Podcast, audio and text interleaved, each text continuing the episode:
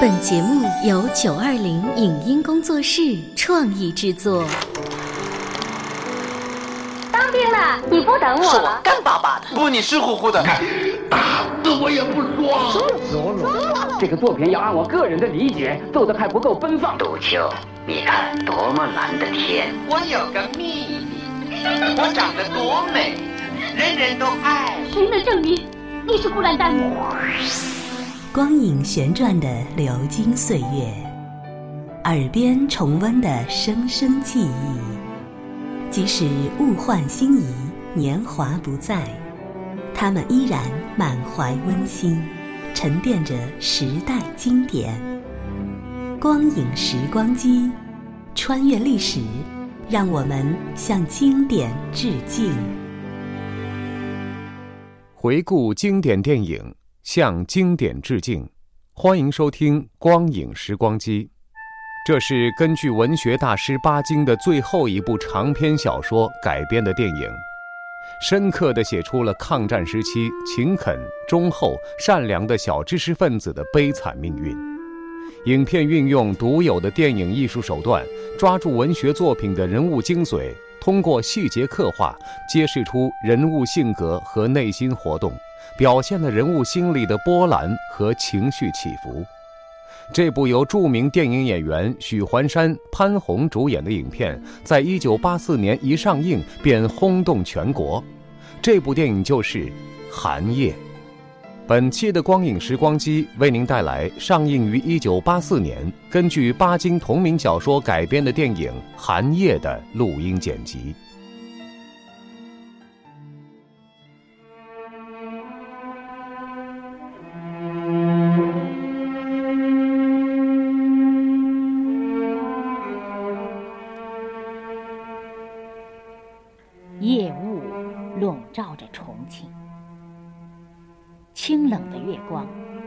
透过薄薄的云层，像一片轻纱般的洒向地面，飘向无声无息流淌着的嘉陵江。我们的故事虽然发生在这漆黑寒冷的长夜。但它毕竟是光明的呼声，它会把白昼给我们唤醒。漫漫的长夜，已经逼近它的终点了。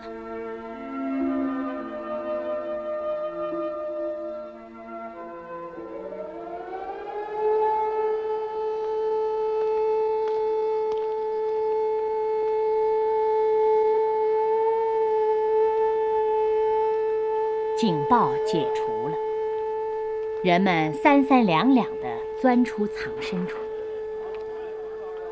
一个面目忠厚、体质单薄的中年男子，在漆黑而寂静的江堤上，慢慢的走着。他叫汪文轩，是正中书局的小职员。眼下，他正四处寻找离家出走的妻子。曾树生，昨天晚上，唉，我真不该让他走。这个家，我实在待不下去了。拿去看。何必发这么大火？轩，怎么又吵？你们还嫌穷日子过得不安生？不愿意在这里住，可以搬走吗？妈。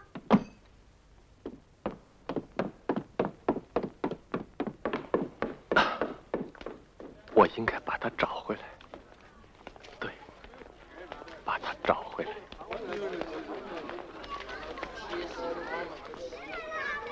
文轩的母亲因为容不得儿媳，两人常常争吵，这使文轩十分为难。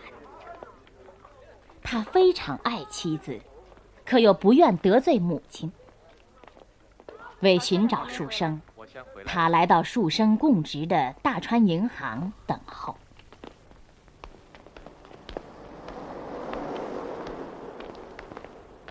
树生，我有话对你谈。我没空。可不可以给我一刻钟时间？那我们去国际坐坐。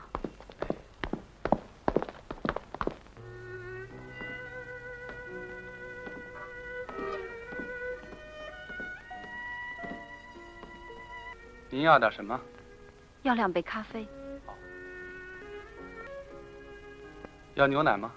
我不要。哦，这杯要。好。这个地方，我很久没有来过了。拿你这么点薪水，哪能常到咖啡店来呀？从前，我也常做咖啡店的。是啊，这两年大家都变了。过去的日子，就像在眼前一样。从前的事真像是一场梦。我们为什么不能再像从前那样过日子呢？那今天就跟我回去吧，啊！你还没过够这种日子吗？过去都是我不好，我也不知道我的脾气怎么变。这不怪你。这年头谁还有个好脾气呀？这也不是你一个人的错。我的脾气也不好。我想，我们以后是可以过好日子的。以后就更渺茫了。我觉得活着真没有意思。说实话，我真不想在银行里做下去了。可是不做又怎么生活呢？我一个学教育的人。到银行里去当小职员，让人欺负，也够可怜的。我也是这样，我整天校对那些似通非通的文章。唉，书生，你就原谅我吧。你跟我回家去，我再也不惹你生气了。你冷静点儿，人家在看着我们。你不要难过，我不是不可以跟你回去，可你母亲那样顽固，她看不惯我这样的媳妇儿。可小轩呢？小轩有祖母喜欢，有父亲爱护，他用不着我这样的母亲。可我需要你。那你母亲在，她能容得下我吗？那我怎么办？倒不如死了的好。好了，我们该分手了。书生，请你告诉我，在我们之间，是不是还有第三个人？我说的不是我的母亲。可以说有。也可以说没有。不过，请你放心，我今年三十四岁了，我晓得管住我自己。书生走了，文轩寂寞苦闷，他喝得酩酊大醉，东倒西歪的走着，恰好被牵挂丈夫的树生看见了。那我先走了。哎，薛。你怎么了？你为什么不回家去？我喝酒了。哎呀，你本来就不会喝酒，看你要闹出病来的。我心里闷得慌。别管我。在。急。当心，别摔倒了。来。我送你回家去。啊？你真的送我回家？嗯。好，好。回家去。回家。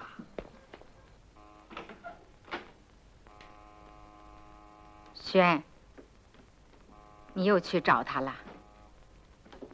唉，还是死了心吧。那个新派女人。哪会跟你吃苦啊，轩？不要难过。这种女人走了也好。等到抗战胜利了，你有了钱，还怕接不到女人？妈，什么事啊？我陪她回来的。好，你本事大，居然把他请回来了。不是他请我回来的，他喝醉了酒，在街上跌跌撞撞的。轩，你怎么一个人偷偷跑出去喝酒？你忘了，你爸爸就是醉死的。让他睡觉吧，我没有跟你讲话。轩，你告诉我，你怎么想起喝酒的？啊？你说呀，你心里有什么事，只管说，妈不怪你。我心里难过，啊啊，倒不如醉了好些。让他睡吧，轩，轩，轩，你，你躺下。真是何苦呢？那，你伺候他睡吧。雪，你好好睡吧。嗯，你不要走啊。我都是为了你。好不容易盼到了发薪的日子，文轩打开他的薪水袋，我这个月的薪水里面已所剩无几。真差，上个月不是都借支了吗？要不要看看账本啊？啊，不必了。Mr. 王，等一等。啊，这批稿子很重要。都是党国要人的言论，还有这么多的错字。你最近，我再看一遍，再看看。工厂催得紧，明天早晨就要。好的，回去吧。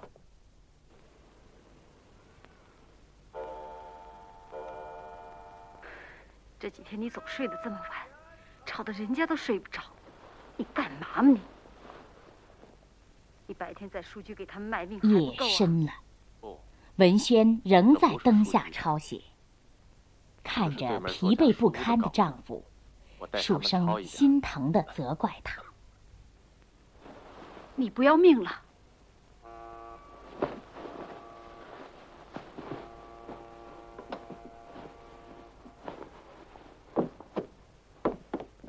你天天这样，身体毁了怎么办？”像你这样的抄抄写写，能挣几个钱呢？钱也用不着你担心，我跟陈主任合伙做的那笔生意又赚了。我想你身体这么不好，也应当去看看了。你去睡吧。你何苦呢？为了几个钱，把命送了才不值呢。快睡吧。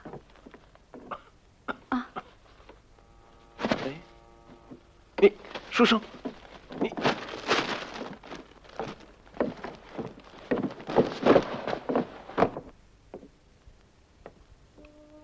书生，我不是为了钱，我怕别人看不起你。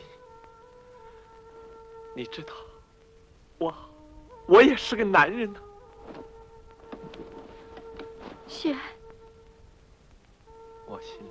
很难受。书生，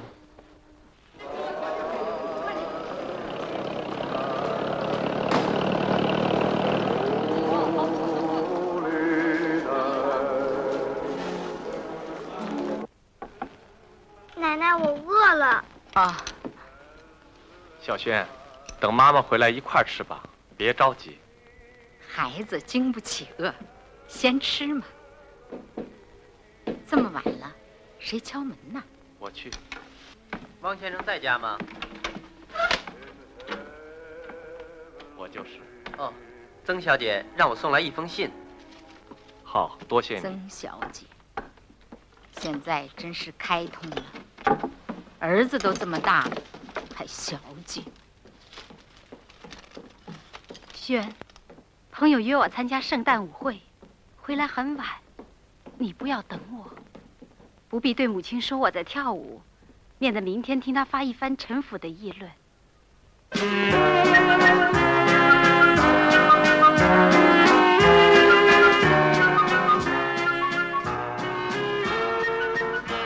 舞厅里灯光通明，打扮华丽的曾树生正陪着银行的陈主任跳舞。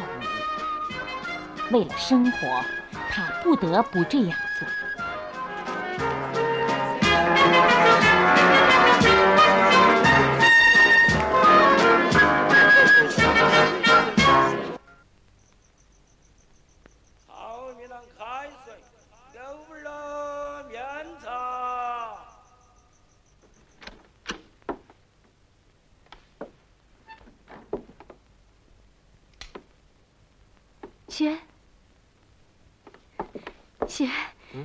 晚了你还没睡啊？你回来了，我说了不要等了，你怎么还等呢？我已经都睡过一觉了。哎你没把我的信给妈妈看吧？没有，她没说什么她不知道。啊。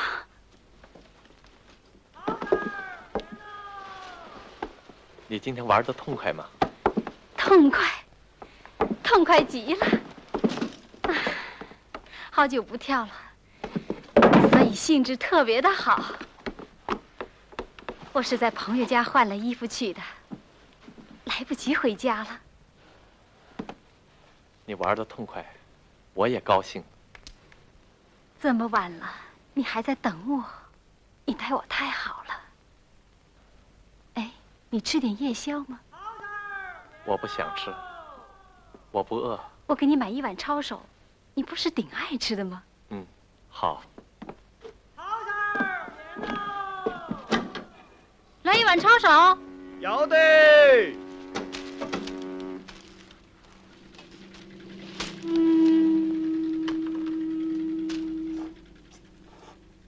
文轩痴痴的望着妻子的侧影，发现她仍然是那么年轻、美丽、充满活力。文轩一往情深的爱着她。然后我打人了。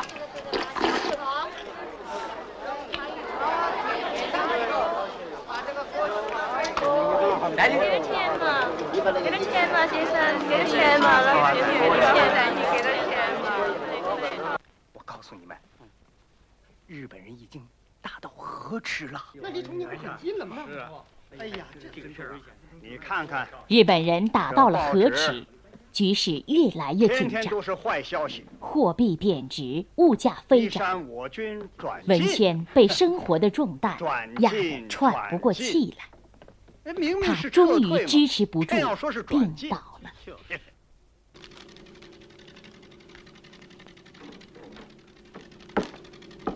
妈，雪，回来了。啊，这都是你喜欢吃的东西。我明天送你上医院去。啊，我们穷惯了，吃不起这些东西。我情愿饿死，也不花那种不明不白来的钱。我看，做人倒不必这样，何必自讨苦吃？这是我心甘情愿。我就是当一个妈子，也比做一个花瓶好。妈，你就别说了，他的意思其实跟你并没有不同。不同，完全不同。现在骂人花瓶，已经过时了。书生。不要说了，都是我不好。妈妈上了年纪，一时想不通，你就让她一点儿。这哪是她想不通啊？明明是你想不通。当然了，我没有你开通。现在有的人脸皮厚的，什么都不在乎了。妈，你就少说几句吧。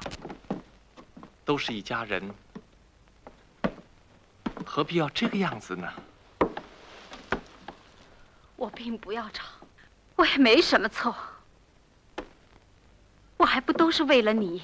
你不要再拿那些花言巧语来骗人了。我怎么着了？我，你你自己做的事，难道你心里还不明白？我还不是为了这个家，我有什么错？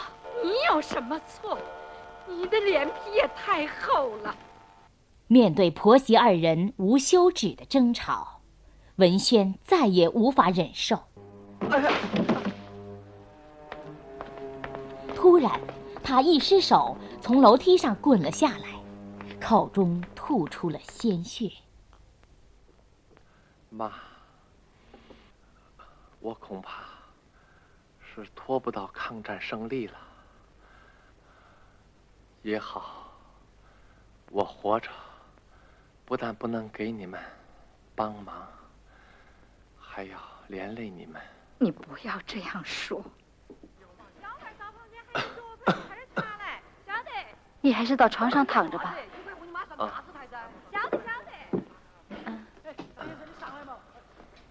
外面情况到底怎么样？你们不要老是瞒着我。听说日本人快到独山了，又说贵阳天天有警报。没什么，你尽管安心养病吧。不，树生。你一定要告诉我，是不是开始撤退了？我也不清楚。不过陈主任劝我走。到哪儿去？他活动声调兰州，今天发表了。他要去做经理，要调我去。那我们怎么办？除了等日本人打过来，也没有别的办法。那我们不能等死啊！不会到这种地步的。该走的时候，大家都会走的。听说我们银行要搬到兰州去，你走了，那小轩怎么办？我并没有答应去啊。那你也并没有回绝他。不过我是说过，我家里有病人，我不便去。何况会不会掉还不知道呢。现在只是一句话，你想撇下我们一个人走？你的心我还不知道。书生，你还是不要太委屈了自己。我看，要是能走的话，你一个人先走吧。你真是这样决定的吗？还是这样好，对大家都好。你应该先救自己。你为什么总是不想你自己？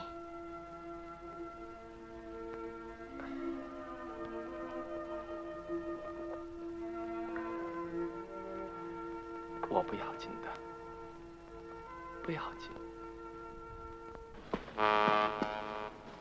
陈主任，去兰州的事明天再说吧。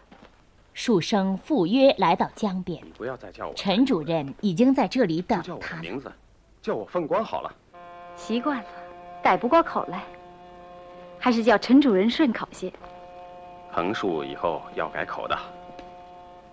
到了兰州，我就是经理了。啊，将来我们逃到兰州来。向陈经理要口饭吃，你可不要拒绝呀。将来，你不是马上就要走吗？你应当去，可我去做什么呢？做什么？因为我喜欢你。你现在知道我的心了。不。为什么说不？难道你还不相信我？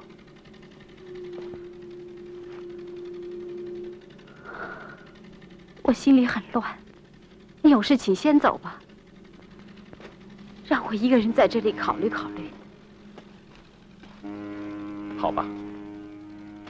书生心烦意乱的回到家中，发现文轩不在，他急切的向母亲询问，谁知又引起了一场争吵。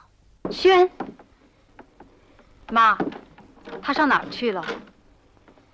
他上班去了。他的病还没完全好，怎么今天就上班了？他自己要去，我有什么办法？其实不应该让他去的。他的病随时都会加重的。那你为什么不回来拉住他？现在倒要说漂亮话。我问你，今天走的那样早，究竟做什么去了？我去会男朋友了。我明着告诉你，可你管得着吗？我管得着。你是我的儿媳妇，我管得着。我就是要管。周主任说，这份稿件很重要，今天就要。这是你的信。啊？哦。轩。有事情同你谈，请即刻到国际遗物。我要跟你离婚。我受不了你母亲的气。我今天下定决心了。什么事啊？你也给我讲个明白。什么事？还不是为了你。我提前下了班回家看你，知道你走了。我觉得他不应该让你走的，多说了几句话，他就吵起来了。是我不好，妈妈本来不放我走，是我自己要去上班的。我怕请假多了，书局方面不满意。难道生病都不准请假吗？他们并没有买你的命。书局不是慈善机关，哪里管得了这些？今天听吴科长的口气。好像嫌我身体不好，倒希望我辞职。辞职就辞职，你不做事，我可以养活你。不过，是，我知道，又是你母亲，她不愿意，她看不起我，他恨我。不，你误会了，他不恨你，这和他不相干。刚才他还对我讲了，说我没有跟你正式结过婚。我不是你的妻子，不过是你的姘头。我不是在跟你开玩笑。如果你不另找一个地方安顿他，我就跟你离婚。不然一辈子都不会幸福。你有这样的母亲，本来就不应该结婚。书生，你要稍微忍耐一点。等抗战胜利了，他要回到昆明去。等到抗战胜利。你真是在做梦。日本人已经打到贵阳了，你还在等待胜利？那彼此更应该忍耐一点。忍耐，忍耐。我问你，你要我忍耐到几时？只要环境好一些，大家还是可以相安的。这样的话，我已经听你说了几年了。环境只会一天天的坏下去。跟着你吃苦，我并不怕，是我自己要跟你的。可是要我天天挨你母亲的骂，那不行。那么看在我的份上，你原谅他吧。他这几年也够苦的了。那是他活该，生出你这种没出息的儿子来。这里是光影时光机，稍后欢迎您继续收听。以上节目由九二零影音工作室创意制作，感谢您的收听。